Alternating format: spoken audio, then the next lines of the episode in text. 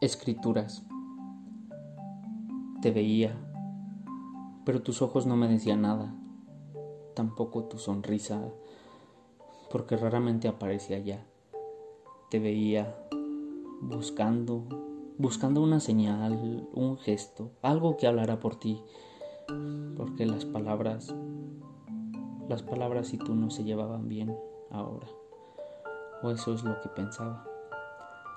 Sabía que dentro, muy en el fondo de ti, yacían las escrituras de algo grande que contenían en sus palabras la forma, el sentido, los planos de ti.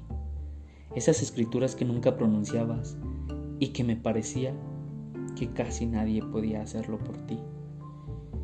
Y no sé si por acciones de antaño, de protección o daño, seguían ocultas no veían la luz.